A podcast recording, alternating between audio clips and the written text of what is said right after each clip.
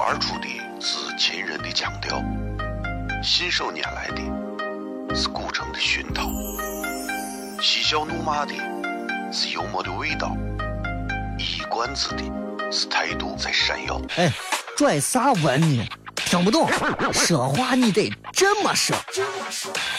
哎哎哎我的嘎嘎，张张张张张张有个叫衣服，可西安的。每晚十九点，全球唯一档陕西方言娱乐脱口秀广播节目，就在 FM 一零四点三，它的名字是《笑声雷雨》。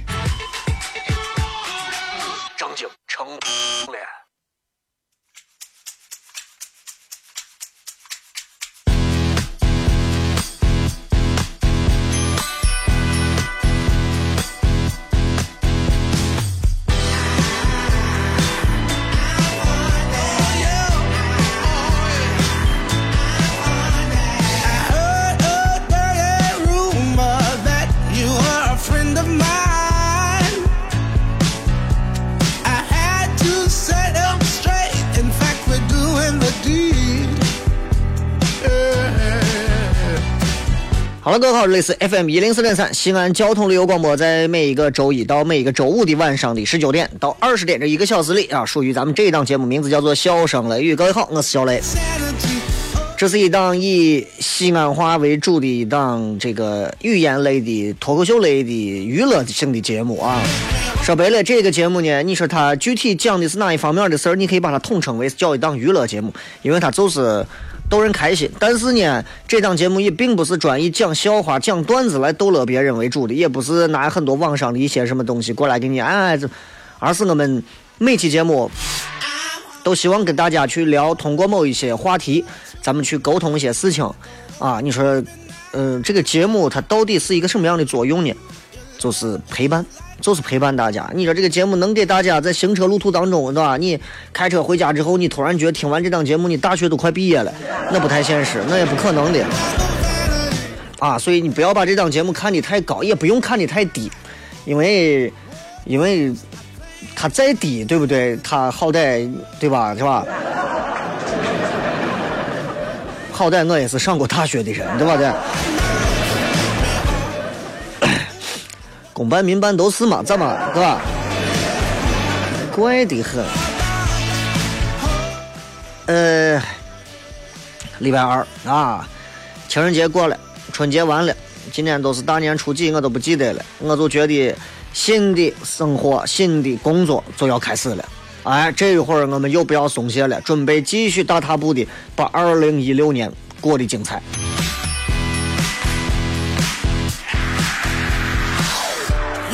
很多人都觉得，哎，我去年没挣到钱，我今年也不想挣钱，我就这么跟你说。呃，我昨天看一份报纸上说了一个这么一个事情，说春节这七天啊，咱全国这么十个省，狂揽了将近几百个亿，十个省，你觉得会不会有陕西？对吧？这将近有十个旅游省的这个旅游啊，总收入。人均，也不是总收入都超过了一百亿，每个省都有一百个亿。我给你简单一说，你就知道这十个省现在去的人为啥多。第一个，没有啥好说，四川，啊，这肯定是四川。为啥肯定四川？我跟你说，四川的位置好，东西南北都能往中间聚。我跟你说，真的。嗯，进藏的必经线路，对不对？巴蜀要道，你这人家这地方，对吧？你就没有办法？为啥自古以来诸葛亮的我这辈子我就我就死到四川我开心，就是这，是吧？旅游的总收入二百八十二点二七亿，接待游客五千七百多万人，啊，你就可以想到，一说四川你就知道，成都对吧？成都多少人都不用说了啊。第二个地方江苏，旅游总收入是二百零四点二个亿，接待游客那就比四川少了一千七百多万。江苏最重要的地方是哪儿？南京、苏州，那是当家花旦呀！啊，光一个秦淮的灯会，来了将近小二百万游客。寒山寺、拙政园、留园、望师园，那都是游客。第三个地方，浙江，一百五十七亿，来了一千八百多万人，因为春节都是好天气嘛，浙江那个地方又是，对吧？如诗如画的美景，西湖、拙政园、西塘三个热门景点，对吧？很多中国人都去。第四个地儿，山东，一百三十七点九亿，接待游客一百六十五一千六百五十多万人次，差点少说十倍啊！山东跟前三个地方不一样，山东你比方说，你知道山东有很多的农家，炕头吃饺子、剪窗花。山东欣赏大鼓、吕剧，哎，民俗文化是现在山东省的一个旅游亮点。当然，海滨城市青岛是最多的，二十六个亿。第二位是济南啊，第五名安徽省，一百二十六亿，接待游客两千三百多万人。安徽本来其实是一个很有韵味的地方，春节期间啊，真的，它我好几个地方景区预订率都是。酒店啊，客栈的预订率都是百分之九十以上啊。安徽光合肥、黄山，还有安庆、宿州、芜湖那些地方，都是超过十个亿，你可怕呀！第六位，才到陕西，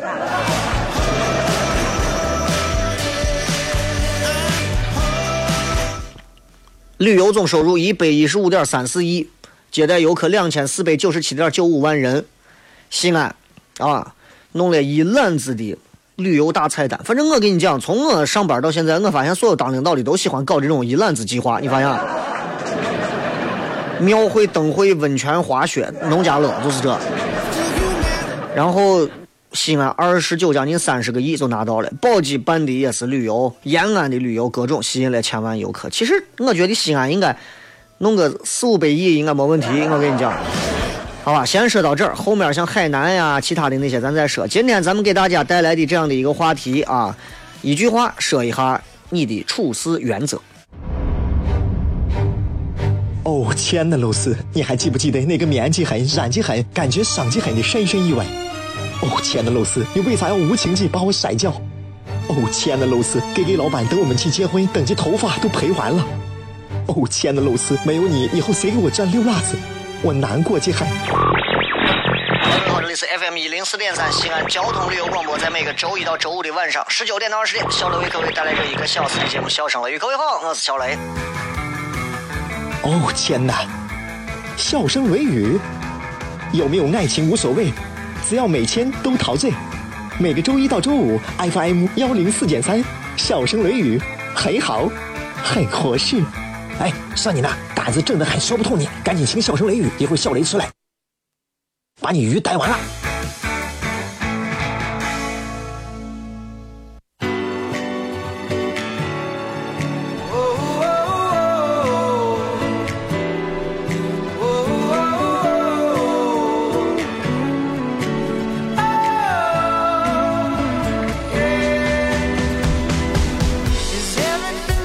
欢迎各位继续回来，这里是笑声雷雨，各位好，我是小雷。如果这会儿各位正在开车或者正是在路上坐车啊，各位也可以在手机上通过手机的你的微信或者微博来跟小雷取得互动。当然了，现在人啊都是这样，越叫他互动，其实人现在反而有这种逆反心态，我就不愿意跟你互动。你说你的，俺想跟你互动，动啥？动风也动，动动。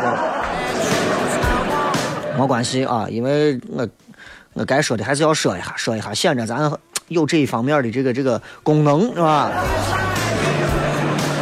其实从头到尾你完全不互动，咱这个节目也能做啊。但是有些人，有些人就是他是知道咱这个节目的特点的，越有互动，其实觉得节目越好玩。所以今天我们的直播帖在新浪微博啊第一条最新的更新的微博上有直播帖，就是一句话概括你的处事原则，待人接物处事啊，你对待事情处事的原则。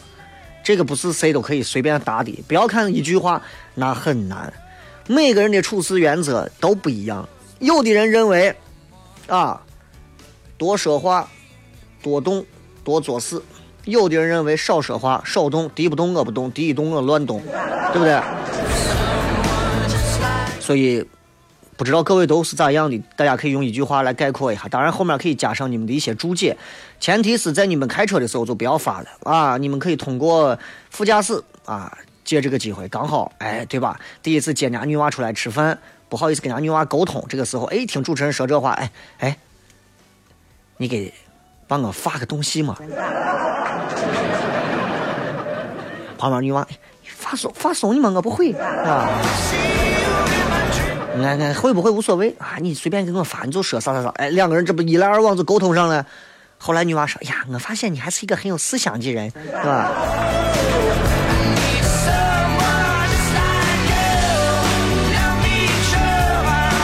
刚才在一刻钟之前啊，说了这个有这么十个省都是破百亿，有人还在问剩下的，剩下第第六个是陕西嘛？第七个海南，一百一十二，第八个黑龙江一百零七，第九个湖南一百零四，第十个，呃，福建啊，福建。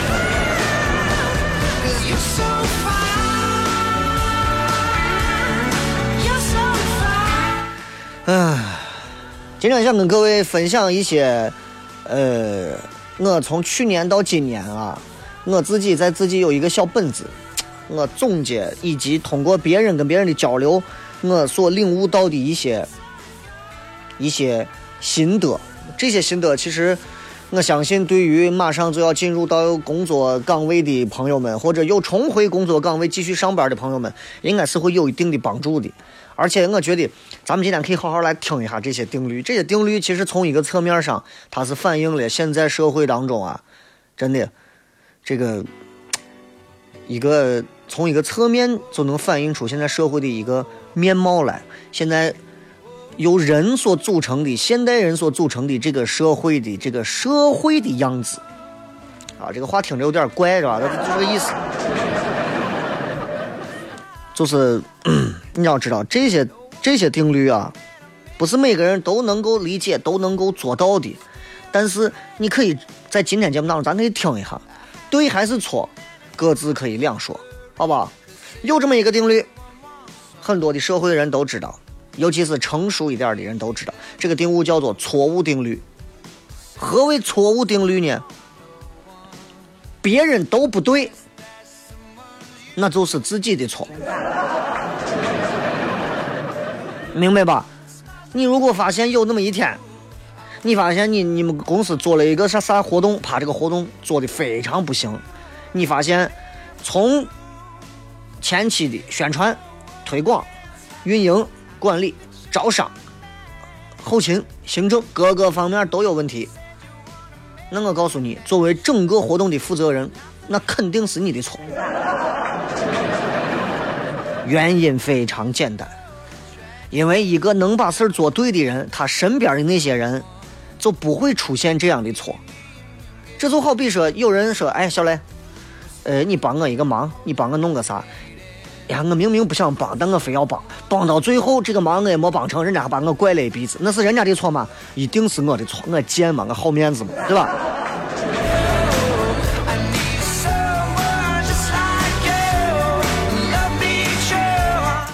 有一个定律，叫效果定律。这个定律呢，是只看效果的。怎么说呢？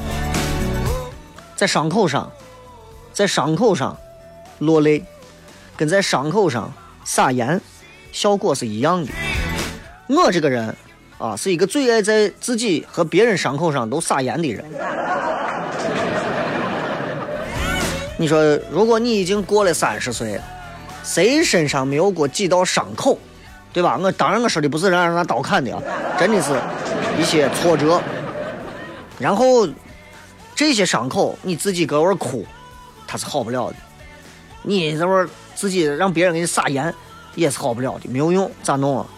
赶紧出去，阳光照一照，出去皮实一会儿，一会儿自己血小板一凝固，自然就好了，就很简单。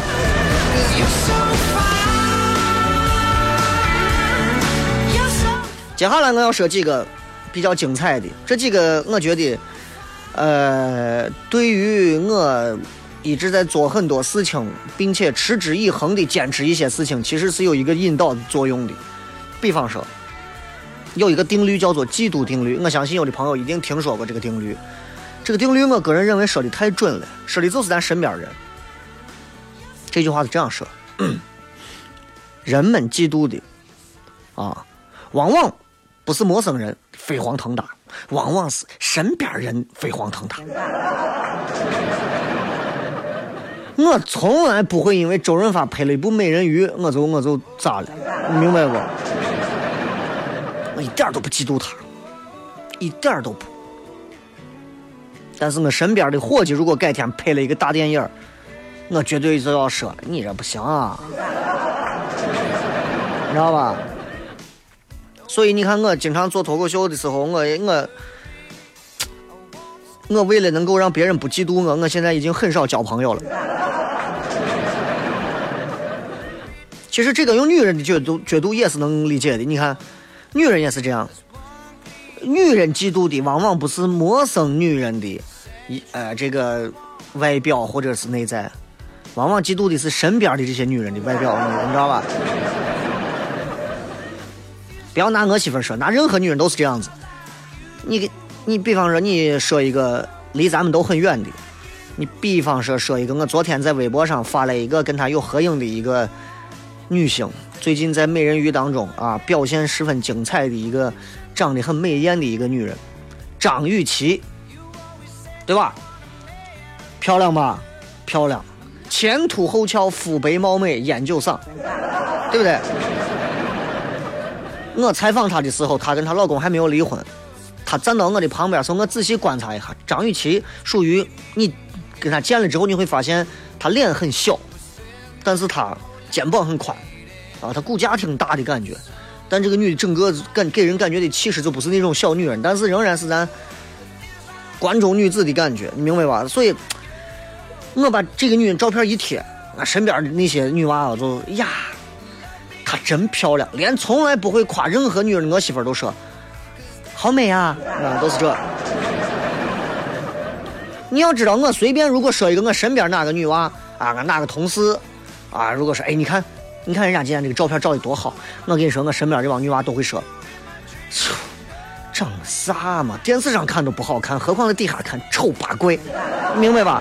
人都是这样的，人都是这样的。所以，所以，如果你想要让自己身边否定的声音少一点，真的，咱要努力的让自己拔的高一点，高一点，再高一点，真的是。否则的话，你就，你就，你就，你就要学会二皮脸了。有人问我说：“那个，你这个大学刚毕业，你觉得我到底应该让自己的这个棱角到底应该磨平，还是应该带着棱角？”这个问题在十年前我也问过自己，到现在为止，我给自己的答案是啥呢？我觉得人不能太方，这是在中国。如果是日本，我可以告诉你，人的脑袋都是方的。日本人脑子是方的，日本人的头整个是方的。你给他说，你不用这个样子，你只需要怎么怎么怎么两步就可以了。人家嗯。不可以啊！你就觉得这些人轴的很，咱就可以变通，但是咱的脑袋就是因为太会变通，就太圆了，明白吧？所以，当一个有自己性格棱角的一个年轻人，如果有一天到了社会当中，说：“哎，我到底应该变成一个什么样性格的人？”我告诉你，第一个，你不能太方；第二个，你不能太圆，太方一定伤人。棱角一定个人扎人，太圆会让人远离你。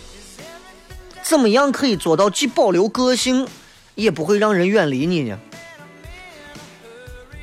你见过橄榄球吗？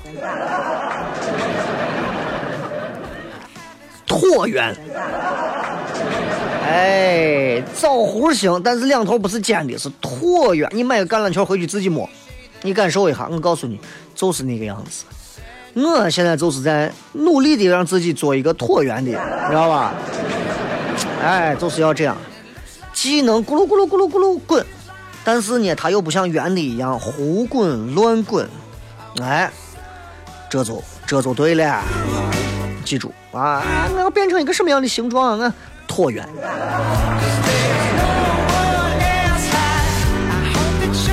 有这么一个，其实从互联网就可以看得出来的定律，在娱乐圈也很盛行的定律啊。呃，现在很多朋友都玩微博，有些朋友的微博啊很红火啊，比我红火多了。现在很多女娃，你看也是自己啊，现在有很多这种什么像映客呀这种，通过手机就可以直播的这些平台很多女娃把自己打扮的漂漂亮亮的，哎，到平台上几千几万的粉丝啊，很多。男娃一个个的比我搞笑的也很多啊，然后在各种平台里头也有自己的粉丝。那么很多人就会经常干这么一件事情，因为我经我经常不是也录快手嘛，然后我在快手里头啊，有人刚好要问快手号，顺便等我给你一块儿一说。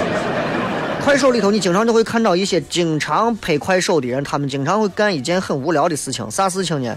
就是，就是说，说，说自己啊，说自己，说我这个人啊，怎么怎么地？你们这些喷子不要来喷我，无聊无聊！你们这些人太无聊了，你愿意看就看，不愿意看你就滚远啊！不要有事没事就说我这了我了我了这了的，我就愿意这，你能把我咋？等等等等的，其实挺无聊的。永远记住有一个定律，这个定律就是口水定律。当一个人啊红的开始让人流口水的时候，关于你的口水就会越来越多。你发现了吧？当一个女娃哎跟某些明星走得很近的时候，哪怕她在一个小县城里，她会成为这个小县城里的网红。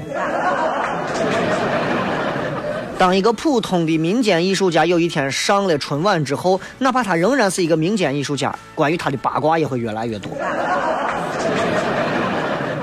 对吧？啊，基本上都是这样，不怕被人利用，就怕你没用啊！微博、微信搜索“小雷”啊，咱们休息一下，马上回来以后再片。脱口而出的是秦人的腔调，信手拈来的是古城的熏陶，嬉笑怒骂的是幽默的味道，一冠子的是态度在闪耀。哎，拽啥文呢？听不懂，说话你得这么说。哎哎哎哎哎哎哎！北京有个郭德纲，张张张张张张张有个叫李波，西安西安。每晚十九点，全球唯一档陕西方言娱乐脱口秀广播节目，就在 FM 一零四点三。它的名字是《笑声雷雨》。张景成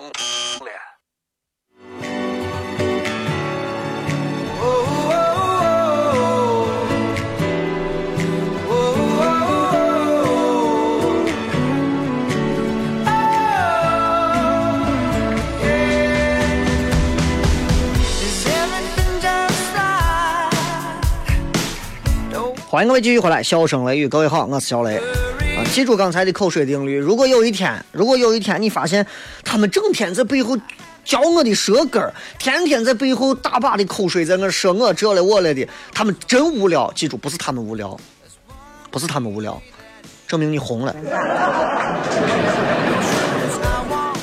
我已经很长时间没有在微博热搜里见过我。不过还好，我对于红的这个心还不是那么的浓烈啊！我总觉得多挣点钱比红还更重要，是吧？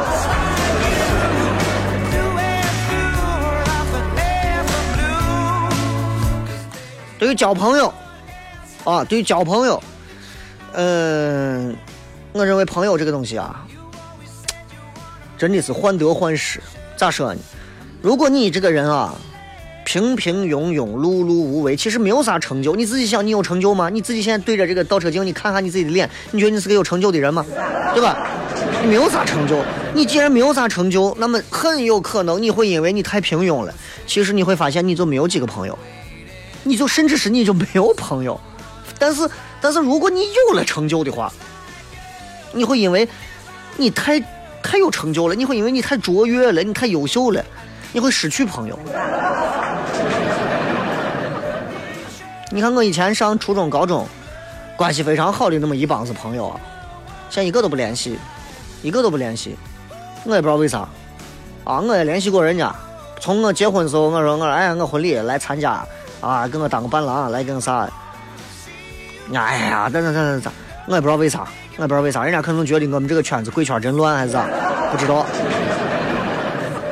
后来有个人告诉我说：“小雷，你记住，你以前学校的那帮子，跟你现在待的这个圈子是两两个地方的人，啊，人家可能觉得你这个圈子，人家也不愿意待，你也不要勉强的去，还想让人家跟你如何如何如何。记住，你们现在已经是两个圈子的人了，我后来一想，哦，那既然是这样的话，那就算了，那以后这就不联系了嘛。你问我难受吗？还好。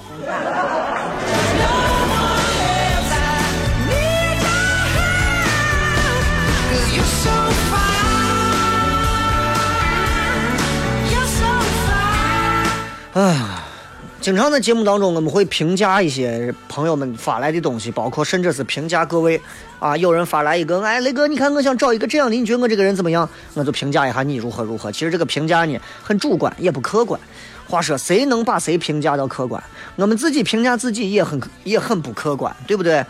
所以，嗯，不要太好奇别人是怎么样评价你的。其实我以前也经常在想，我说。我很想偷偷的钻到你们家里头，然后偷偷的听你们在这说：“哎，小雷这不咋地，小雷这哎呀真好。”我很想知道别人在背后咋评价我的。后来我想了一下，我觉得我这个想法很无聊，因为你真的不用太好奇别人是怎么样评价咱的，你就想想你是怎么样评价人家的，基本上就那个道理，你明白吧？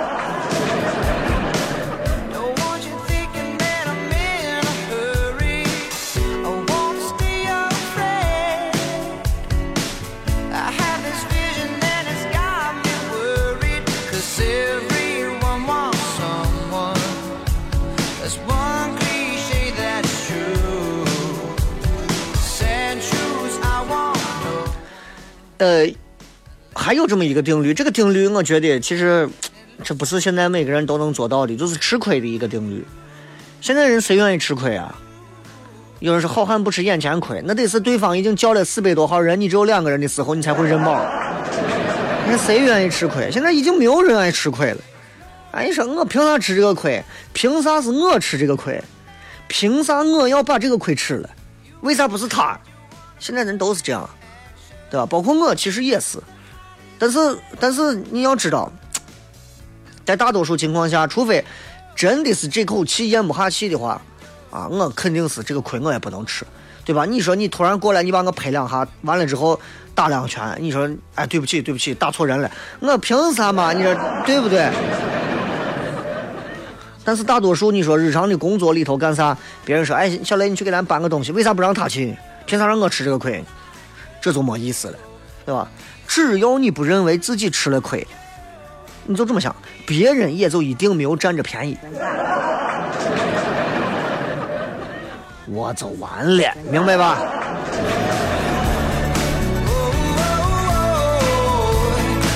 还有这么一个东西，你说现在江湖上、社会上都说风雨风雨无阻，对吧？风风雨雨、大风大浪的，有很多东西经不起风雨。有很多东西经了风雨之后会变味道，比方说，爱情，爱情能经得起风雨啊。两个人只要有爱，哎呀，两个人干柴烈火的，爱的是轰轰烈烈的。再破烂的小屋能住，再烂脏的饭能吃，再没有钱我穷游，对不对？再没有地儿睡，车震呃。这个皮卡是吧？反正爱情经得起风雨，但是爱情这个东西就很那啥，就爱情经不起平淡啊。你很少见两个热恋的人没有钱、没有东西，这个没有那个没有，两个人会分手都不会，反而是啥都有了，啥都有了。所以这告诉很多追求者：当你们的女神或者你们的男神和别人好上的时候，不要在他们正热恋期的时候想要试图去挖他们的墙角，这是非常愚蠢的。祝福他们，让他们平平淡淡的进入平淡期，然后你再出现。So you could do that.。但是友情这个东西就是另一回事了，啊，伙计两个，姐妹两个，对吧？闺蜜、兄弟，对吧？这些朋友们是可以经得起平淡的。你说你跟你的好朋友一年半载不见，见面之后还是聊的跟亲的一样，哎呀，要见啥聊啥是可以的。但是朋友啊，不敢折腾。朋友如果拿谈恋爱那一套就完了。朋友是两个人，咱一块吃穷的，一块住的惨的。一块啥都没有啊，那比较难。所以友情经得起平淡，但友情经不起风雨。借一回钱你就完了。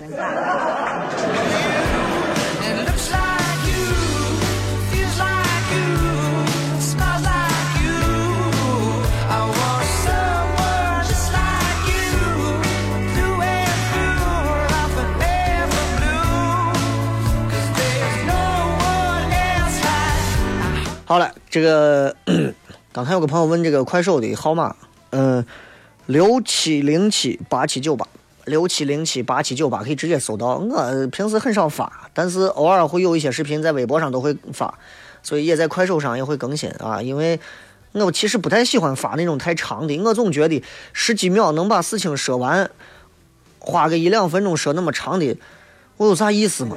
对不对？我有啥看头？咱又不是个女娃，放到我啥也不干，连脸都不用露，光在那身材上扭扭一个小时，一千多万人看，没啥意思。语言的魅力就在于短小精悍，哎，这是我比较感兴趣的。我觉得用最少的语言、最精彩的节奏，能给大家带来这一段话最 最棒的一个爆炸效果。我觉得这是最好的，没有必要长篇大论说太多废话啊。有些时候。当你自己能够把一段话控制在十几秒、二十秒之内，把这件事情能说清的时候，你会发现你这个人会提升。你经常问，哎，给我讲一下你昨天干啥了？呃，那个啥，你看我不是因为前天啊，首先我前天不是跟人家一个我一个朋友，你知道我那个朋友就是以前跟我认识的那个朋友，你扯那么远干啥嘛？对不对？问你昨天干啥了？昨天早上吃饭，下午打牌，晚上睡觉，一天没事干，这不完了吗？操心操的多，现在很多人都想要说话就是绕圈圈，绕那么多圈圈，毫无必要，对吧？来，我们来休息一下，来看一下各位发来的各条有趣留言。脱口而出的是秦人的腔调，信手拈来的是古城的熏陶，嬉笑怒骂的是幽默的味道，一冠子的。是态度在闪耀。哎，拽啥文呢？听不懂，说话你得这么说。哎哎哎哎哎哎哎！北京有个郭德纲，张张张张张张有个叫李波，可西安西安。每晚十九点，全球唯一档陕西方言娱乐脱口秀广播节目，就在 FM 一零四点三。它的名字是《笑声雷雨》。成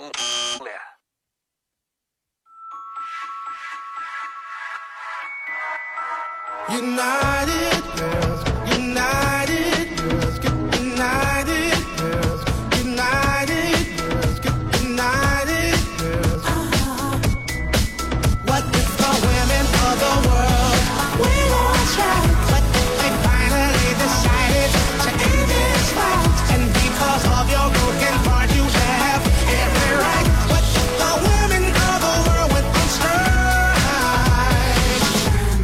欢迎各位继续回来，笑声雷雨，各位好，我是小雷。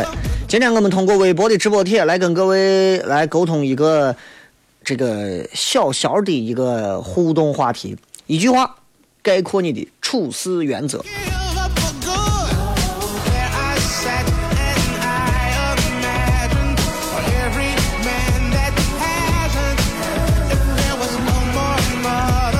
我们通过新浪微博以及微信公众平台，大家都可以闲着没事的时候可以搜索一下“小雷”两个字啊，很好写，笑嘛，口字旁一个严肃的肃，雷雨田雷啊。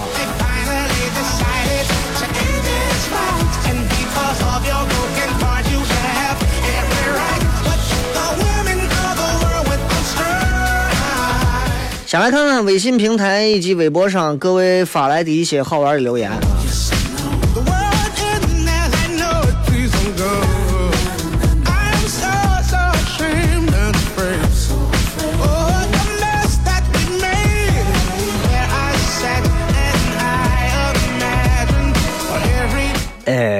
这个说，雷哥，那你说说到底啥是年味儿？我个人觉得年味儿啊，我已经闻不到了。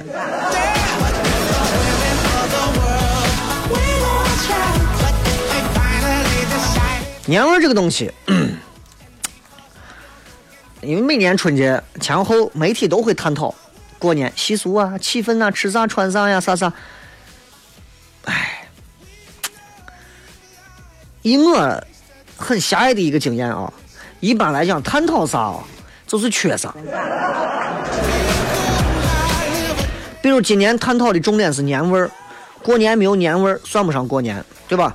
你说来说去，年味儿那就是遗留下来的过年文化。第一个爆竹，现在有爆竹吗？对吧？过年出门逛庙会，对吧？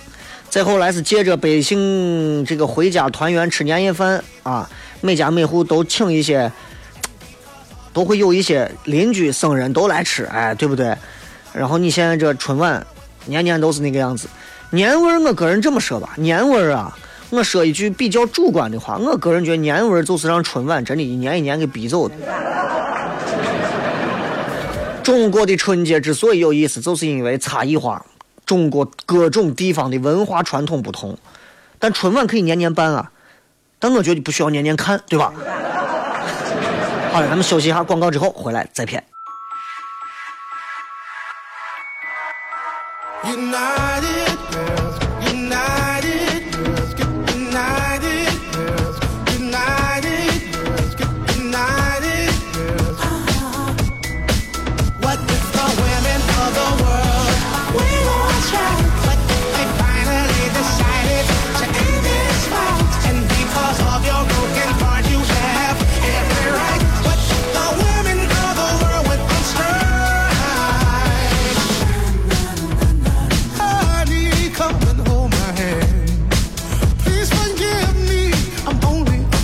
欢迎各位继续回来，笑声雷雨啊！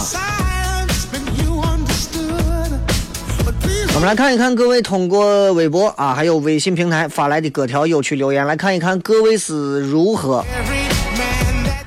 讲述用一句话来概括自己的处事原则的。我觉得今天这期内内容一定会让很多朋友觉得，嗯，真的哦，我觉得他们这些人啊，做人居然还有这种原则，对吧？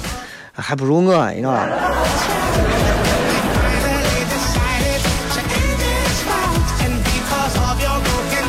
张小健说：“我做人我没有原则，对吧？我要啥原则嘛？要原则有用吗？原则能咋？原则能当饭吃？领导既然说喝酒不喝酒，我就辞辞你的职，我就炒你鱿鱼，那我就喝。第二天领导说你不许喝酒啊，你要敢喝酒，我就炒你鱿鱼。听领导的嘛，我要啥原则？圣诞节说不走不走不走，我假期。这是某些出租车司机的做事原则，那不一样，是吧？预留宿舍可以起点低，不能境界低。就是说，哪怕我现在穷困潦倒，我天天在外头，早上起来的时候，一块钱一根油条，六毛钱、五毛钱一碗豆腐脑啊，我也要把刀叉和这个胸前的这个方巾我要弄好，对不对？是怪咖说，我做事的原则啊，处事的原则就三个字：随眼缘。你要知道，眼睛是这个世界上最会骗人的东西，你知道吧？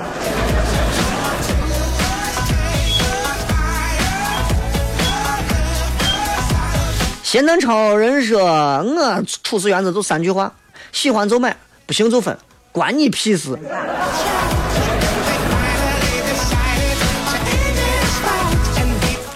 听起来很洒脱，你应该吃了不少苦吧，是吧？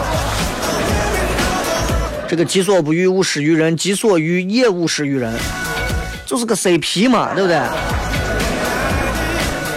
有的真诚、看心情的啊，都有。来再看，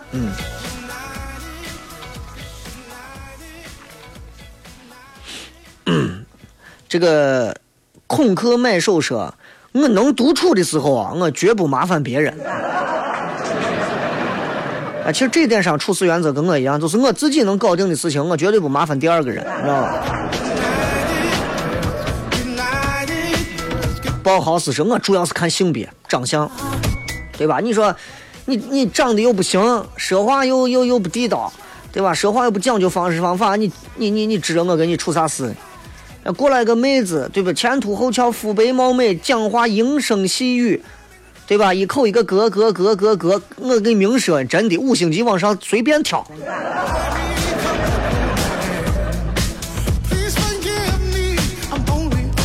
可爱的 Mot 啊，做事需要法律的底线就足够了，我其他的底线不需要，道德底线我都不在乎，对不对？这个事情我做事情就是只要一看这个事情我不犯法，哪怕丢人现眼，对不对？无所谓，对吧？只要法律不会追究咱，哎，我这个人我没有心，咋？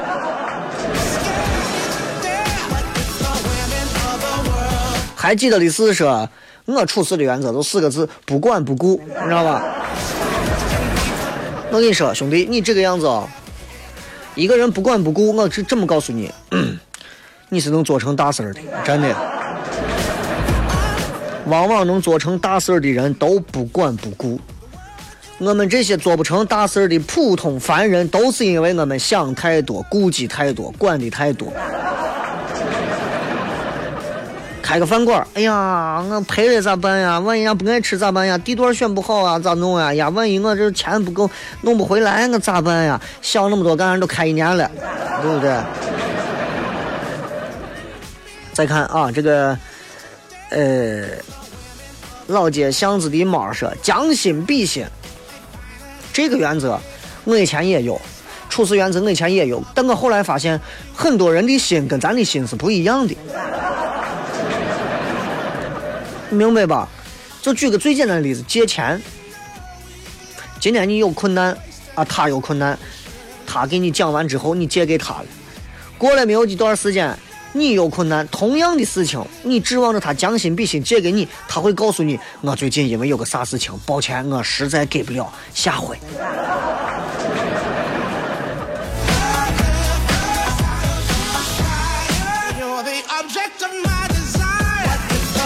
这个零零零什么零号啊？这个我处事原则：见人说人话，见鬼说鬼话。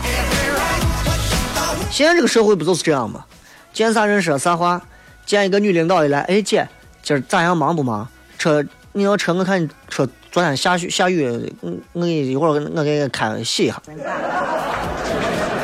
见男领导，哎，领导你最近又帅了，哎呀，我我你这哎，对，领导你我我给你，我今儿又给你弄了两条烟，等一下我给你送过来，我给你你把车钥匙给我，我给你直接放车后备箱，是吧？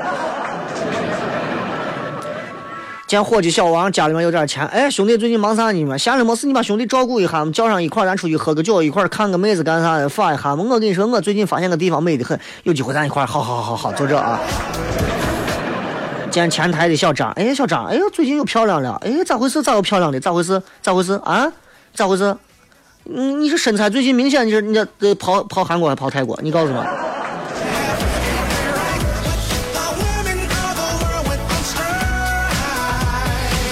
可以。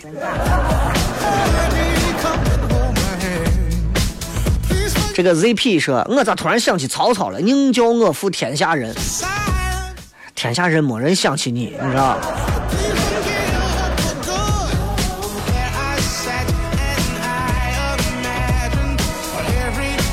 这个小小哈说，呃，离爱抱怨的人远一点，还有要学会拒绝。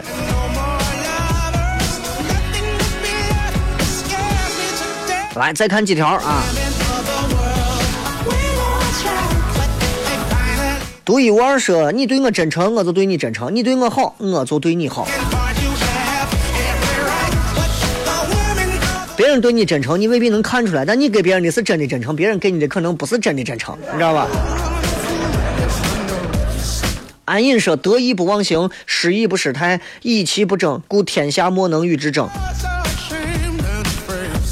你知道有个叫赵括的人吗？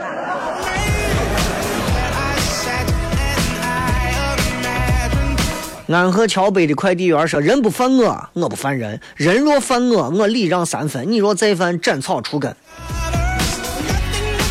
你这是两国要对垒打仗啊！小狮子说：“人跟人相处都是相互的，谁也不欠谁的。一味的索取，不懂得付出，没有人会诚心的对你。你就是那个让大家以为要去索取的那个源头吧，是吧？”小张，最近大家索取的很多啊，你也要多付出啊。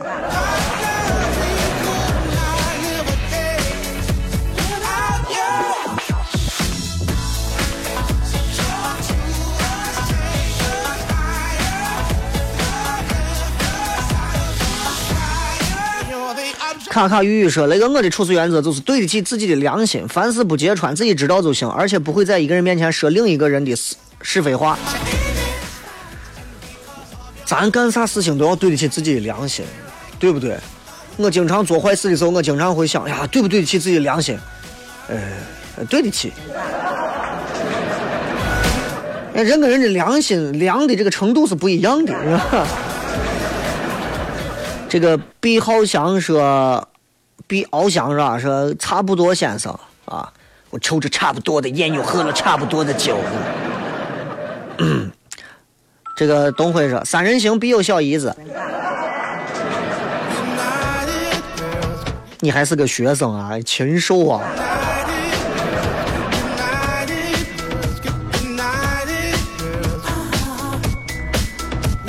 好了，再一次感谢各位收听今天的节目。最后时间送各位一首非常好听的歌曲，结束今天的节目。咱明天晚上继续，不见不散，拜拜。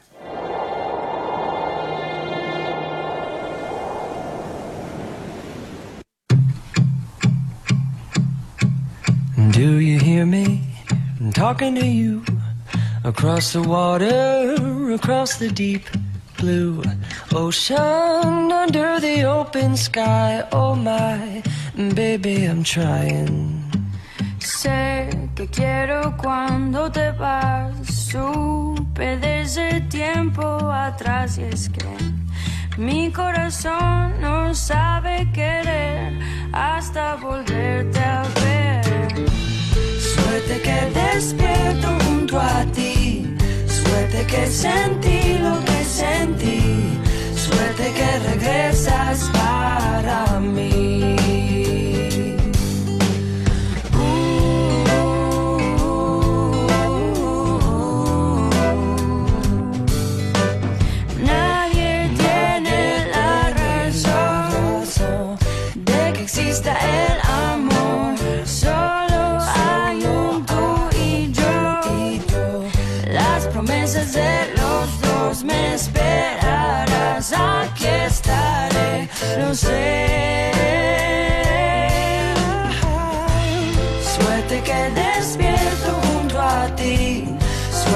Sentí lo que sentí. Suerte que regresas para mí. Suerte que hay más por conocer. Suerte que contigo creceré. Suerte que te tengo al volver. And so I'm sailing through the sea to an island You'll hear the music, feel the air. I'll put a flag